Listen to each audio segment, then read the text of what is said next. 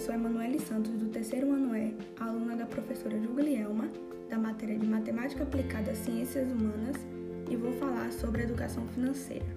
Educação financeira é a habilidade de entender como o dinheiro funciona, tem a ver com organizar as finanças, saber o quanto ganha e quanto gasta, planejar as contas e pensar no futuro, sem comprometer a sua qualidade de vida. Na prática, alguns dos conceitos importantes são ter em mente quanto ganha e quanto gasta, pois esse é o primeiro passo para quem deseja se organizar. Estabelecer metas de curto, médio e longo prazo, porque ter objetivos é essencial para se manter motivado. educação financeira não é sobre entender apenas a teoria, mas sim sobre como agir no dia a dia em relação ao dinheiro. Controle financeiro. São ferramentas e processos úteis indispensáveis para o planejamento e a estruturação financeira do negócio.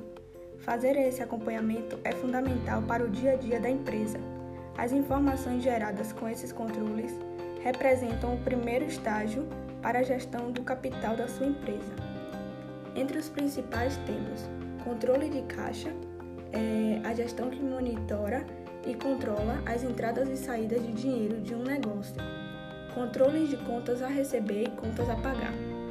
Planejamento financeiro. Bom, é a organização das finanças pessoais para a criação de um manto de proteção das necessidades do indivíduo ou de uma ferramenta poderosa para alcançar objetivos e realizações em curto, médio e longo prazo. Um dos principais pilares de sustentação do planejamento financeiro é a disciplina. E sobre os recursos financeiros para ajudar nessa pandemia, podemos dizer que, por causa da pandemia, a falta de emprego aumentou, as pessoas estão se virando, cada pessoa dando o seu jeito, para levar rendas para suas famílias, pois as contas não esperam.